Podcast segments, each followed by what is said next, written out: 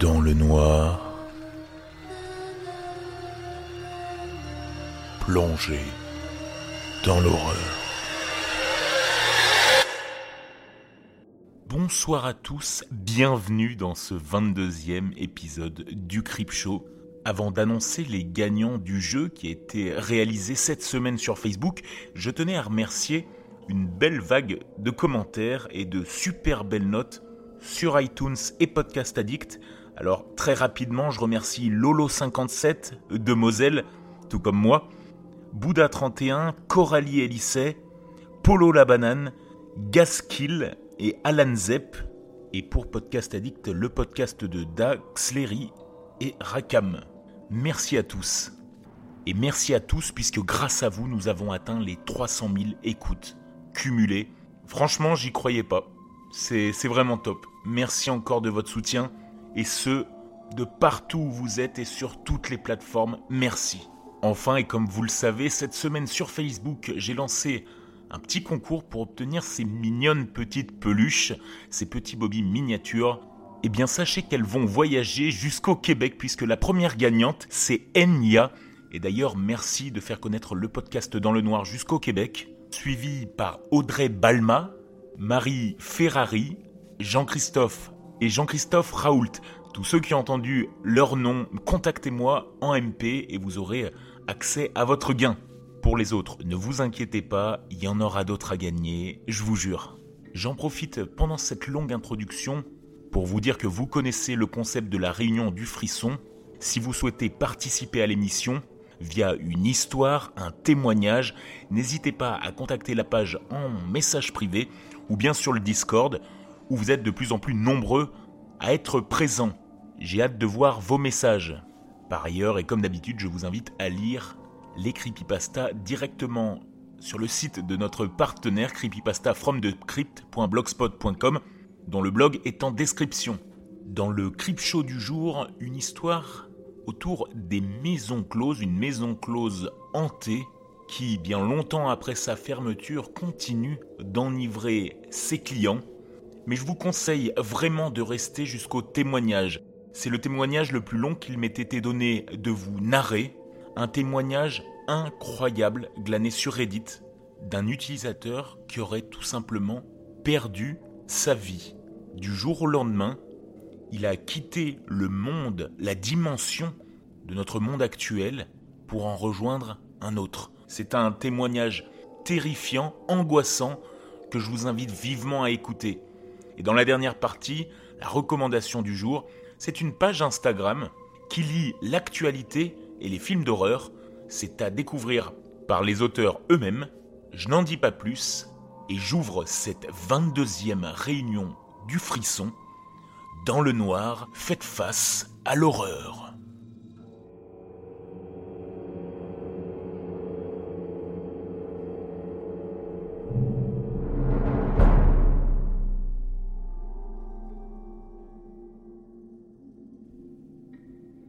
Bonjour à tous, ça faisait longtemps que je n'avais pas posté sur le forum. Je m'étais un peu détaché de tout ce qui est légende urbaine, mais j'ai de quoi remettre en question toutes mes croyances sur le sujet. Pour être honnête, je ne m'attends pas à ce que vous me preniez au sérieux. Libre à vous de considérer cette histoire comme un canular avant mon ultime départ. Je vous demanderai juste de ne pas me répondre avec des MDR t'es psychologiquement atteint, toi, comme vous l'avez fait avec les témoignages de Ragondin Malin le mois dernier. Je vis suffisamment mal ce qui m'est arrivé, au point d'en faire des cauchemars toutes les nuits, malgré les nombreux cachets que je me suis fait prescrire. Bref, j'en viens au fait. J'étais et je suis toujours bénévole dans mon village auprès d'une association d'aide aux personnes âgées. Il y a quelques mois, un samedi, je rendais visite à Pietro, un vieil homme, ma foi, fort sympathique, bien que peu bavard. Il nous arrivait de parler de légendes urbaines vu qu'il en connaissait un rayon, mais la plupart n'étaient pas effrayantes. Enfin, je vous avais tout de même parlé de la Tarasco, il me semble. Cette fois, il voulait me parler d'une histoire un peu plus sérieuse, quelque chose dont on ne parlait pas trop. Il s'agissait de la maison close au bord du lac.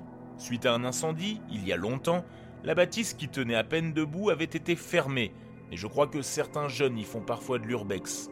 Pietro, lui, l'avait connue à l'époque où elle était encore fonctionnelle. On se doutait bien que certains habitants du village s'y rendaient, mais le sujet était en ce temps soit tabou, soit source de plaisanterie. Un jour, le frère jumeau de Pietro, appelons-le V, lui a dit qu'il s'y était rendu, que ce qu'il y avait vécu était absolument magique et que Pietro devait absolument l'accompagner le soir suivant. V était un original et Pietro un peu plus froussard. Il acceptait rarement de le suivre dans ses sottises. Cette fois pourtant, motivé par des intérêts personnels, il avait accepté. S'il pouvait être vu se rendant là-bas, cela pouvait bien dissiper quelques rumeurs, pourtant bien fondées à son sujet. Le soir suivant, ils étaient donc devant la porte de cette grande maison, à la peinture écaillée, au volet dont le bois avait l'air pourri et dont les alentours étaient envahis par les mauvaises herbes. Rien de vraiment étrange, mais l'atmosphère était pesante. Oui, l'air était si lourd qu'il leur pesait sur les épaules et leur assaillait la gorge. Pietro avait voulu mettre ça sur le compte du stress. À l'intérieur, le hall était vide, à l'exception d'un comptoir en bois verni et intégralement recouvert de velours rouge. Celui-ci était taché et la pièce sentait extrêmement mauvais, comme une odeur de moisissure ou de viande pourrie. Le comptoir détonnait un peu avec le reste. L'air, lui, s'était encore un peu plus épaissi. Un rire féminin avait résonné, et V avait souri avant de se précipiter vers une porte. Il semblait avoir reconnu la voix. Pietro s'était alors trouvé seul dans la pièce, ne sachant que faire et se sentant un peu con. Il s'était alors dirigé vers le couloir en face de lui et s'était retrouvé face à une porte entr'ouverte. Ensuite, tout était flou. Pietro se souvenait d'avoir perdu connaissance, puis s'être réveillé en sentant un puissant orgasme. Et cela s'est répété une fois, deux fois, dix peut-être. La puanteur était toujours plus intense, tandis que le plaisir se décuplait sans cesse. Il ne savait pas s'il était allongé, debout ou assis. La seule certitude qu'il avait, malgré l'obscurité, était que des dizaines d'hommes arpentaient son corps. Quand il avait vraiment repris connaissance, il était de nouveau hors de la maison, debout dans l'herbe. Il ne comprenait rien à ce qui venait de se produire. Effrayé par ce qu'il avait vécu, Pietro avait décidé de ne jamais y retourner, bien que chaque nuit, les souvenirs de cette soirée se manifestaient agréablement dans ses rêves. V continuait d'y retourner chaque soir, ou presque, et à mesure que les semaines se succédaient, sa santé mentale semblait se détériorer. Cela avait commencé par des absences, puis, très vite, des crises de démence avaient fait leur apparition. Il entrait dans une fureur telle qu'il cassait des objets et hurlait sur tous ceux qui se mettaient en travers de son chemin. Il disait qu'il avait besoin de voir la déesse qui l'attendait dans la maison close et que le manque le rendait fou. Un jour, dans une crise particulièrement violente, il avait tranché son pénis. Hospitalisé un moment, il n'a pas pu retourner au bordel, et sa fureur avait laissé place à la léthargie il n'a plus jamais prononcé un mot. Les années ont passé. Pietro travaillait en tant que menuisier et veillait sur son frère malade, ne pensant plus à cette maison, qu'il ne considérait pas comme réel responsable de la folie de son frère. Un jour, cependant, un homme avait affirmé une chose incroyable. La femme du maire n'était pas morte le mois dernier, comme tout le monde le croyait. Il criait haut et fort qu'elle avait été son amante et que désormais c'était une prostituée de la maison close du village. Certains disaient que c'était une aberration, tandis que d'autres ricanaient en disant qu'ils iraient bien vérifier par eux-mêmes. Le fanfaron avait été diagnostiqué schizophrène peu de temps après, et les habitants du village avaient cessé de donner du crédit à ses paroles. Le maire s'était pendu l'année suivante, et des commères avaient affirmé l'avoir vu se rendre à la maison close. Peut-être que c'était vrai, et qu'il n'a pas supporté d'y trouver sa femme, ou bien il était déçu qu'elle soit vraiment morte. Le même jour, V avait fui la maison pendant que Pietro faisait une sieste. On avait retrouvé son corps après avoir éteint l'incendie qui s'était répandu dans la maison close. Vengeance contre ce qu'il pensait être l'origine de ses problèmes dans un état de semi-lucidité ou bien suicide désespéré. Pietro, après avoir fait son deuil, avait enfoui ces événements troublants dans un coin de sa mémoire, et les autres villageois en avaient fait de même. Le bâtiment avait simplement été abandonné. Même si pour moi c'était des sottises, j'ai eu la curiosité de me rendre sur place. Après tout, j'habitais ici depuis des années et je n'avais jamais été voir la seule attraction un peu glauque du coin. J'avais décidé d'y aller la nuit afin de bien me mettre dans l'ambiance. J'avais prévu de vous prendre des photos pour en faire un topic, mais la première chose qui m'a saisi quand j'ai été à moins de 500 mètres, c'est l'odeur qui m'a enveloppé l'épaisseur de l'air. C'était comme Pietro me l'avait raconté. Persuadé que mon esprit me jouait juste un tour, je suis entré. L'intérieur était différent de ce qu'il m'avait décrit. Cependant, Tout était carbonisé, et il me semblait que toute la structure menaçait de s'écrouler. Ce qui s'est passé ensuite, je ne peux vous le raconter. Je ne me souviens pas vraiment de la chronologie des événements, et je pense que vous êtes en mesure d'imaginer l'essentiel. C'était effrayant et en même temps complètement addictif. C'était comme si une drogue parcourait mes veines. Je pouvais déjà sentir le manque arriver, malgré une puissante envie de vomir tout ce que contenait mon estomac. Comme Pietro, je me suis retrouvé dans l'herbe, alors que le soleil se levait. J'ai essayé de retourner à l'intérieur de la maison. Je voulais comprendre. Je me suis déchaîné sur la porte un long moment, mais impossible de l'ouvrir. Comment ce vieux bout de bois brûlé pouvait-il me résister? Je n'aurais pas dû jouer à ça. Depuis, je ne cesse d'y penser, partagé entre l'envie incontrôlable d'y retourner et la terreur. J'y pense constamment, dans mes rêves surtout. Je prends des médicaments pour anéantir ma libido et des anxiolytiques. Ça m'aide un peu à ne pas craquer et y retourner, mais je reste hanté, complètement possédé par cette maison qui m'appelle sans cesse. J'envisage même de déménager. Je n'ai pas pu reparler à Pietro depuis qu'il m'a raconté cette histoire. J'ai appris son décès en rentrant chez moi, après cette excursion maudite. Prenez-moi pour un fou, si vous voulez, mais si jamais quelqu'un ici a déjà eu affaire à des lieux comme celui-ci, contactez-moi en PV. Je sais bien que vous n'oserez sans doute pas prendre la parole en public. J'ai lu sur internet des histoires concernant des emplacements semblables. Il semblerait qu'ils soient comme des passerelles pour les démons voulant corrompre les humains. Je ne sais pas quoi en penser. Il est impossible de retrouver les auteurs de ces articles.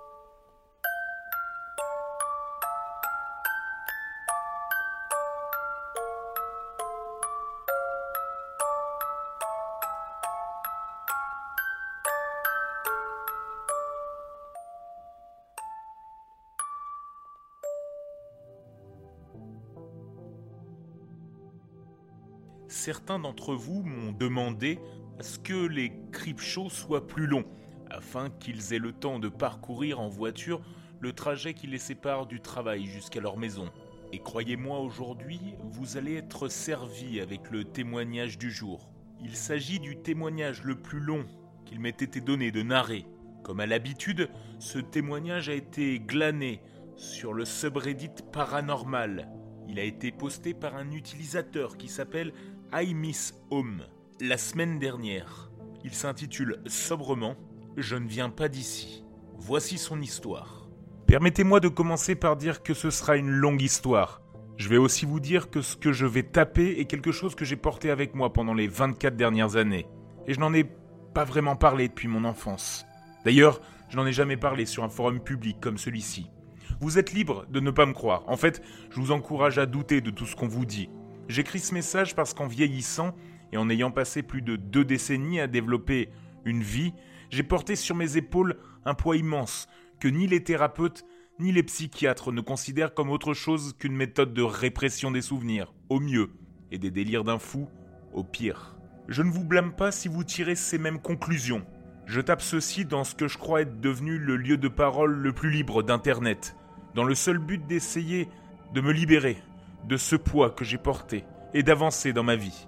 C'est plus un nettoyage personnel qu'une tentative de vous intriguer.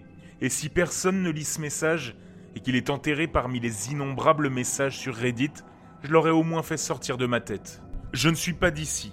Et par ici, je n'entends pas l'endroit où je vis actuellement. Je veux dire où chacun d'entre nous vivons. Tous ceux qui lisent ceci, en ce moment même. Cela fait 24 ans que mon monde entier a disparu. Je suis né à San Diego, et j'ai vécu dans une banlieue pauvre de San Diego pendant mon enfance. Je vivais dans un complexe d'appartements appelé Lemon Vine Apartment, qui était une version un peu plus pauvre des appartements Lemon Vine que l'on trouve à Lemon Grove, une banlieue de San Diego. Mes parents étaient divorcés, mais restaient en bons termes. Ma mère était jeune quand elle m'a eu, et elle était belle. Elle avait une vingtaine d'années et aspirait à devenir mannequin. Elle faisait régulièrement des voyages à Los Angeles pour faire des séances photos. Elle faisait du mannequinat glamour pour des magazines. Elle avait un teint plus foncé, étant un quart indienne, et cela lui donnait un look exotique. Ma photo préférée d'elle je m'en souviens, c'est une photo où elle posait en robe de mariée. Je dormais avec cette photo quand elle allait à Los Angeles. Et je restais avec mon père, qui travaillait pour la ville de San Diego. Il se partageait assez équitablement la garde des enfants, et nous avons même passé Noël ensemble en famille, même s'ils s'étaient séparés quand j'étais encore bébé. Mon père, sa petite amie, ma mère qui était célibataire, et moi. Peut-être que les choses n'allaient pas aussi bien entre eux que je m'en souviens, mais bon, j'avais 6 ans. Donc s'il y avait eu un drame en coulisses, ils ont bien fait de me le cacher. Le 17 septembre 1996, j'étais chez les parents de mon père à Riverside en Californie. Ils avaient une petite ferme où ils élevaient des poulets, des cochons et des chèvres. Pas de chevaux, pas de moutons ou quoi que ce soit d'autre. Mais ma grand-mère avait plusieurs canards de compagnie qui mangeaient les graines dans votre main, s'envolaient et revenaient chaque année comme une horloge. Mon père a dû travailler de nuit pendant une semaine et ma mère était à Los Angeles, alors je suis resté chez mes grands-parents.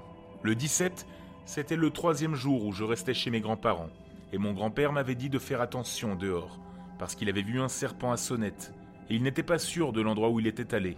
Alors, comme personne ne savait où était parti le serpent mystérieux, à 6 ans, j'ai décidé d'aller le chasser. Bon, avec du recul, laisser un enfant de 6 ans aller chercher un serpent à sonnette dans une ferme ne figurait probablement pas dans aucun manuel d'éducation parentale. Mais bon, c'était dans les années 90, et je suppose qu'ils ne s'attendaient pas à ce que je le trouve. Il y avait des bois sur la propriété, mais je n'avais pas le droit d'y entrer. Alors, ils ont probablement pensé que c'est là que le serpent était descendu. J'ai passé toute la journée dehors à jouer à l'exploration de la jungle dans la ferme, en essayant de retrouver ce foutu serpent à sonnette. Et à ma grande excitation, quand j'ai décidé d'ouvrir un puits, qui, pour ceux qui n'en ont pas, ressemble à une petite boîte verte sur le bord de la route. Lui, il était là. Ouais, le serpent était là, recroquevillé, en train de s'agiter. J'ai immédiatement claqué la porte et j'ai couru chez mes grands-parents pour leur dire que je l'avais trouvé. C'est peut-être ma mémoire de 6 ans qui exagère, mais je suis presque sûr que ce serpent mesurait au moins 3 mètres de long, à peu près. Mais je l'ai trouvé. J'étais tout excité de pouvoir dire à mon grand-père que j'avais trouvé le serpent, pour qu'il puisse euh, eh ben, faire ce qu'il avait à faire, c'est-à-dire sortir et tirer sur la chose. J'ai couru par la porte arrière de la maison qui menait à la buanderie et à la cuisine. Je n'ai fait attention à rien jusqu'à ce que je tourne à gauche et que je rentre dans le salon, m'attendant à voir mes grands-parents, mon oncle et le couple de voisins tous assis dans le salon où je les avais laissés. Sauf qu'ils n'étaient pas là. Et d'ailleurs, ce n'était plus le même salon. Les meubles déjà, ce n'étaient plus les mêmes. Les meubles en bois dur et inconfortables que mon grand-père aimait tant n'étaient plus là.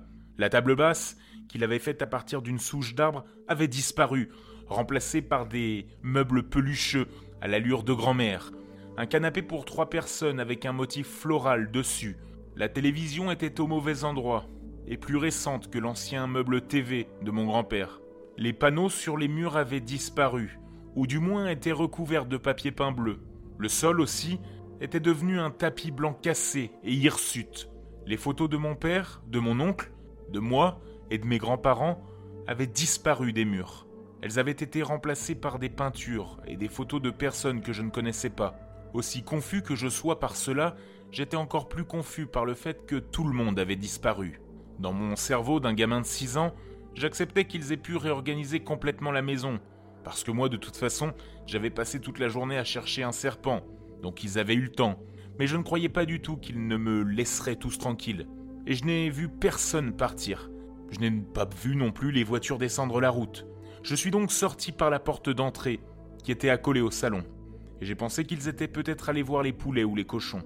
Le poulailler aurait dû être visible depuis la porte d'entrée, mais bien sûr, il avait disparu, et la porcherie avait perdu sa clôture. D'ailleurs, il n'y avait plus de porc. À ce moment-là, j'étais plus que confus et j'avais très peur. Je ne voulais pas être seul. Pourtant, je ne voyais personne. Même s'il vivait dans une petite ferme, les voisins qui étaient venus me rendre visite vivaient juste de l'autre côté du chemin de terre. Alors j'ai couru dans notre propre allée de terre et j'ai traversé la route pour aller chez eux, en supposant que c'était là qu'ils devaient être. Je me souviens avoir eu de plus en plus peur en courant vers leur maison, et je me souviens avoir commencé à pleurer quand je me suis aperçu que leur maison n'était pas de la bonne couleur. Ce n'était pas la bonne maison. Ce n'était pas la maison jaune délavée que j'avais en mémoire. Ce n'était même plus la bonne maison. J'ai quand même frappé à la porte. Je me souviens qu'à ce moment-là, je pleurais assez abondamment, parce que je ne comprenais pas ce qui se passait. Et je continuais à m'essuyer le visage, qui se couvrait de saleté, après avoir passé la journée à creuser sous des souches et des rondins à la recherche de serpents. Quand la porte s'est ouverte et qu'une femme s'est présentée, de la fin de la quarantaine ou du début de la cinquantaine, je me suis rendu compte que je ne l'avais jamais vue auparavant. Je me suis mis à brailler de façon incontrôlée. Tout ce qui suit est largement flou, parce que rien n'allait plus. Je savais où j'habitais, je savais où j'allais à l'école, je savais où vivaient mes grands-parents, mais j'ai rencontré des gens qui vivaient là où vivaient mes grands-parents, mais ce n'étaient pas mes grands-parents. Je ne les connaissais pas. Je les ai suppliés de demander à mon oncle, de leur dire qui j'étais, mais mon oncle n'était pas là. Grâce à une série de policiers et de personnes en costume, j'ai été ramené dans la ville où je vivais, après avoir passé ce qui semblait être dix heures au poste de police local à essayer de contacter mes parents. J'avais mémorisé le numéro de téléphone de mon domicile, mais je leur ai dit que mon père devait dormir. Mais quand ils ont appelé ce numéro, la personne à l'autre bout n'avait aucune idée de qui j'étais, ni de quoi il parlait. On m'a demandé de donner mon adresse au policier, et je me suis assis au poste de police, pendant que la police de ma ville natale se rendait à mon adresse. Lorsqu'ils ont finalement rappelé le commissariat, ils ont été informés que le nom de l'immeuble était incorrect. Limon Vine Apartment n'existait pas, et l'adresse que je leur avais donnée était celle d'un complexe d'appartements appelé Merit Manor. Le numéro que je leur avais donné, de mon appartement, était inoccupé. Je crois qu'à ce stade, ils ont pensé que je leur avais donné un mauvais numéro d'appartement et ainsi qu'un mauvais nom associé. Mais en fait, je vivais là. Lorsque j'ai finalement été amené dans ma ville natale, après avoir changé de main plusieurs fois entre les policiers, on m'a demandé de redonner mon adresse aux policiers, et on m'a conduit là où j'habitais. C'était ça, c'était mon complexe d'appartement. Mais comme tout le reste, ce n'était pas comme avant. Il était peint d'une couleur différente, et l'enseigne, qui avait l'habitude d'avoir une grande image d'un citron qui disait Lemon Vine, se lisait maintenant Merit Manor. J'ai emmené la police à l'endroit exact où je vivais, et comme il l'avait dit, personne n'y habitait. À partir de ce moment, la police a essayé de contacter les voisins. Ils auraient dû tous me connaître, mais aucun d'entre eux n'était celui qu'il était censé être. Toutes les personnes qui sortaient des immeubles d'habitation autour de moi n'étaient pas les bonnes personnes, et ils ne me connaissaient pas. À partir de ce moment-là, ils ont essayé de contacter mon père, ce qui aurait dû être facile puisqu'il travaillait pour la ville. Mais aucun employé de son nom ne travaillait apparemment pour la ville et ce pour quelque poste que ce soit. Lorsque le jour s'est transformé en nuit, et que j'ai passé des heures interminables assis au poste de police, à essayer de trouver toute personne au monde qui me connaissait, je ne pouvais rien faire d'autre que de pleurer, pleurer et pleurer sans fin. Une femme en costume qui, je crois, était soit un détective, soit quelqu'un qui travaillait au commissariat, s'est assise à côté de moi pendant plusieurs heures et a essayé de me calmer. Elle m'a donné un chien en peluche, un chiot dalmatien qui ressemblait un peu à un des chiens des sangs dalmatiens, et qui m'a dit qu'il s'appelait Sparky. Elle m'a dit que je pouvais garder Sparky et que lorsqu'il trouverait mes parents, Sparky rentrerait à la maison avec moi et s'assurerait que je ne me perde pas à nouveau. Elle a dit que c'était un bon chien et qu'il me protégerait si je prenais soin de lui. Pendant ce temps, ils ont essayé de s'occuper de mon école. Je leur ai dit que j'étais allé à l'école primaire de Shawnee.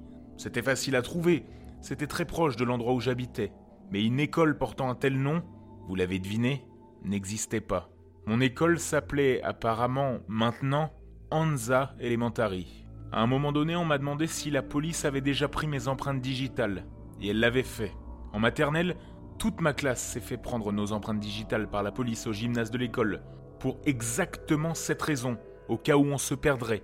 Ils n'ont pas pu retrouver mes parents, mes grands-parents, mes voisins, mon appartement, ou même aucune trace de moi.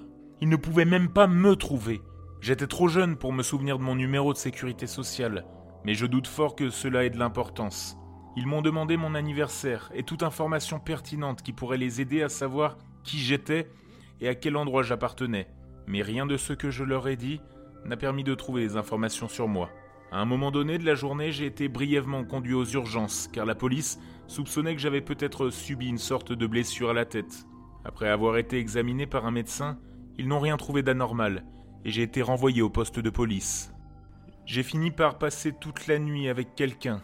Je ne suis pas tout à fait sûr de qui c'était. Sûrement quelqu'un des services de l'enfance, j'imagine. Je n'ai pas pu m'arrêter de pleurer. J'ai pleuré plusieurs fois au poste de police et j'ai pleuré pour me rendormir dans la maison où je suis resté cette nuit-là, malgré le fait que la femme chez qui j'étais, et c'était pas la même qui m'avait donné Sparky, faisait tout ce qui était en son pouvoir pour me calmer. Je me suis tellement accroché à Sparky que je suis surpris de ne pas lui avoir arraché la tête. Je n'avais pas ma photo de ma mère. Je ne savais pas ce qui se passait. Et personne ne pouvait savoir où était ma place. Cela n'avait aucun sens pour moi. Je n'avais que six ans. Je vivais là où je vivais, et mes parents étaient mes parents, et mon école était mon école. Ils n'ont pas pu tous disparaître un beau jour. Entre les crises de larmes et le réveil, je suppliais de rentrer chez moi. J'ai supplié la dame chez qui j'étais, d'essayer de rappeler mon père. J'ai continué à supplier. Je voulais rentrer chez moi. Les jours suivants, j'ai été interrogé et interrogé par différentes personnes à différents moments et en différents lieux, à toute heure de la journée. La police, les enquêteurs, des gens de service que je ne connais toujours pas, des psychologues pour enfants, tout le monde sous le soleil me posait des questions. Je faisais des allers-retours entre le poste de police et la maison où j'habitais, jusqu'à ce que quelqu'un me dise qu'il pensait avoir localisé mes parents et qu'ils allaient venir me chercher. Ça y est, je pouvais enfin rentrer chez moi. Ça y est, c'était fini. Enfin, je pouvais m'éloigner de tous ces gens étranges qui me posaient sans cesse les mêmes questions. Quand le couple s'est présenté au poste de police, mon cœur s'est arrêté, car ce n'étaient pas mes parents. Mais ils avaient eu un fils qui avait disparu, et je correspondais assez bien à sa description. La femme s'est mise à pleurer en me voyant, parce qu'elle a tout de suite su que je n'étais pas son fils disparu. Mais je n'avais plus de larmes pour pleurer à ce moment-là. J'ai fini par être recueilli par les services de l'enfance, et j'ai été placé dans une famille d'accueil où je suis resté quelques mois. La police a lancé une campagne demandant à quiconque de fournir des informations sur moi. Ils m'ont pris en photo au poste de police pour les journaux, pour mettre aux nouvelles. Je n'ai jamais lâché Sparky, ne serait-ce qu'une seconde. Il ne voulait pas que je le tienne en photo parce que je ne l'avais pas avant mon arrivée. Il ne voulait pas que je le tienne en photo parce que je ne l'avais pas à mon arrivée. Mais j'avais besoin de lui. Et je piquais une immense colère quand quelqu'un essayait de l'emmener. Ils m'ont fait remettre les vêtements que je portais quand ils m'ont trouvé. Mais ils m'ont depuis donné de nouveaux vêtements à porter. Pendant les mois que je passais au foyer d'accueil, les parents des enfants disparus venaient à la maison pour voir si j'étais le leur. Je n'ai pas réalisé ce qui se passait avant d'être plus âgé et d'y repenser. Ils ne m'ont pas simplement sorti de là en me disant C'est votre enfant? Ils ont été un peu plus subtils à ce sujet. Les parents venaient me rencontrer et lorsqu'ils se rendaient compte que je n'étais pas leur enfant disparu, ils partaient souvent en larmes. Quand je pense à toutes ces familles qui sont venues me voir en désespoir de cause pour retrouver leur enfant, je me sens si mal pour elles. C'est un sentiment que je ne peux pas vraiment expliquer, comme une sorte de culpabilité, comme si j'avais souhaité être leur enfant pour qu'ils puissent récupérer et savoir qu'ils sont en sécurité. La plupart de ces personnes n'ont probablement jamais revu leur enfant, mais j'essaie d'imaginer qu'ils ont tous été réunis, même si je sais que c'est peu probable. Cette culpabilité est l'une des choses qui m'ont poussé à suivre une thérapie à l'âge adulte. Mais comme je l'ai dit, aucun thérapeute n'a jamais cru à mon histoire ou à ce que j'ai dit. La croyance la plus répandue qui m'a été suggérée a toujours été que j'ai été abandonné dans mon enfance et que j'ai vécu dans un foyer abusif, jeté au bord d'un chemin de terre au milieu de terres agricoles et que j'ai refoulé tous les souvenirs négatifs que j'avais de mon passé. Je ne suis pas resté dans ce foyer d'accueil de façon permanente. Finalement, alors que mon dossier n'était pas officiellement clos, j'ai dû commencer à aller à l'école et j'avais besoin de papier d'identité. On m'a délivré un certificat de naissance pour la date que je leur ai indiqué comme étant mon année de naissance. Mais le jour et le mois étaient indiqués comme étant le 17 septembre, le jour où j'ai été trouvé. Je n'ai jamais compris pourquoi ils n'ont pas utilisé uniquement le jour et le mois de ma naissance. Mais j'imagine que c'est parce qu'ils pensaient que je ne savais pas vraiment ce que c'était. Mon nom n'a pas changé. J'ai commencé à aller à l'école de façon sporadique. L'un des psychologues pour enfants qui m'avait vu a recommandé de ne pas me remettre immédiatement dans un programme complet et a soupçonné que je souffrais d'une forme de syndrome post-traumatique. On m'a mis dans la classe spéciale et on ne m'a fait aller à l'école que deux fois par semaine au début. Puis j'ai commencé à aller à l'école à temps plein et j'ai changé de famille d'accueil quelques fois de plus. Je ne peux vraiment pas dire combien de temps s'est écoulé avant que cela n'arrive. Mais finalement, j'ai été placé en adoption. On ne m'a jamais vraiment dit que j'allais être adopté, donc je ne sais pas combien de temps c'était après qu'on m'ait trouvé. Mais finalement, des gens commencé à venir me rencontrer. Mais ces gens ne cherchaient pas un enfant disparu, ils cherchaient à en adopter un. Je n'étais certainement pas présenté comme un bon candidat. J'avais une histoire que personne ne croyait ou ne pouvait vérifier. J'insistais pour que mes parents finissent par me retrouver. Et c'était vraiment rare que je ne pleure pas. Cette histoire n'a pas de fin heureuse. Je n'ai jamais revu mes parents. Et j'ai été pupille de l'État jusqu'à l'âge de 18 ans. Ah. Par la suite, j'ai fait quelques brefs séjours dans des prisons pour jeunes. Je ne suis jamais allé à l'université. Et je n'ai pas vraiment commencé à organiser ma vie avant mes 24 ans. Je n'en ai jamais parlé publiquement avant maintenant. Du moins, pas depuis que j'étais enfant et que j'essayais de parler à tous ceux qui essayaient de comprendre d'où je venais. J'ai toujours Sparky. Il est vieux et usé maintenant. Mais il est toujours en un seul morceau. Il n'est plus blanc maintenant. Il est d'un gris sombre. Il est assis sur ma commode. Et il est là, comme il l'a toujours été, depuis que je suis ici. Franchement, je vais vous avouer que c'est une des rares histoires qui me laisse pantois. Parce que l'auteur, de ces lignes jure que toute cette histoire est véritable. Je vous invite, si vous parlez l'anglais, à cliquer sur le lien en description et vous verrez qu'il répond à chaque question des utilisateurs, si bien que j'aurais pu en faire un thread. L'histoire étant déjà longue, j'ai préféré me contenter à la narration de celle-ci. Mais j'en reste confus et pantois. On ne saura jamais si cette histoire est réelle, puisque l'auteur de ces lignes sûrement derrière son ordinateur et restera anonyme, mais une chose est sûre, elle est effroyablement terrifiante. Restons dans le domaine de l'horreur avec cette recommandation, celle d'un compte Instagram. J'en profite pour vous redire de vous abonner à mon compte Instagram. Nous sommes passés d'une trentaine de membres à près de 270 au moment où je vous parle, et ce, en deux semaines continuez à vous inscrire, à vous abonner, dans le noir-du-bas podcast. C'est donc sur Instagram que j'ai découvert ce compte, son nom Actueur en série, un jeu de mots entre actu et tueur en série, qui met en scène des contenus d'une façon particulière. J'ai invité le créateur de ces contenus à nous présenter son œuvre. Tout de suite, Actueur en série. Bonjour, ou plutôt bonsoir, j'imagine, si vous écoutez ce podcast. Merci beaucoup à Dans le Noir de me proposer dans le Crip Show d'évoquer le projet Actueur en série que je développe avec mon ami Lucas depuis moins d'une semaine seulement. Et nous espérons qu'il saura grandir avec le temps. Son concept fait fusionner l'actualité, disons les titres les plus cocasses de l'actualité, avec euh, les films d'horreur. L'image, tirée d'un film sanglant ou épouvantable, vient illustrer un gros titre paru dans la presse numérique. C'est par exemple Massacre à la tronçonneuse 2 de Toby Hooper avec Dennis Hopper, qui sert de support à l'article paru dans 20 minutes le 11 août 2020 au titre suivant Canada, deux hommes armés de tronçonneuses sur une plage de Toronto ont été inculpés. Et c'est les Gremlins qui, dans le film de Joe Dante, n'arrêtent pas de bouffer des barres chocolatées, des bonbons, euh, de la junk food, viennent illustrer l'article de CNews paru le 7 septembre. Aliments transformés, voici les 5 ingrédients à éviter lorsque l'on fait les courses. De toute façon, junk food ou pas, après minuit, il faut éviter de les nourrir, rappelez-vous. Le concept d'actueur en série est né d'un constat. Bien souvent, la presse en ligne ressent le besoin d'illustrer leur article, mais faute d'avoir pu déployer un photographe, ils n'ont absolument pas d'image originale. Alors, ils vont puiser dans des banques de photos type Getty Images, et ces photos sont généralement euh, neutres, passe-partout, sans véritable identité. Et bien souvent, il faut le dire, euh, moches. Alors, euh, moi et Lucas, on s'est dit, quitte à recycler des images, autant que ce soit des images cool, qu'on aime, quoi. Donc des images de films d'horreur. Et il faut avouer que l'actualité étant déjà horrifique en soi, ça colle plutôt bien. Enfin, je vous invite à en juger de vous-même, en vous rendant sur Instagram et en tapant at actueur, mélange d'actu et de tueur avec un seul T, et un S, point en, point série au singulier sans accent. Salut et bon frisson à tous. Je te remercie pour ta participation et vous les Crips, je vous recommande vivement d'aller suivre ce nouveau compte mais très prometteur, Actueur en série. Je vous remercie d'avoir suivi ce 22e épisode du Crip Show.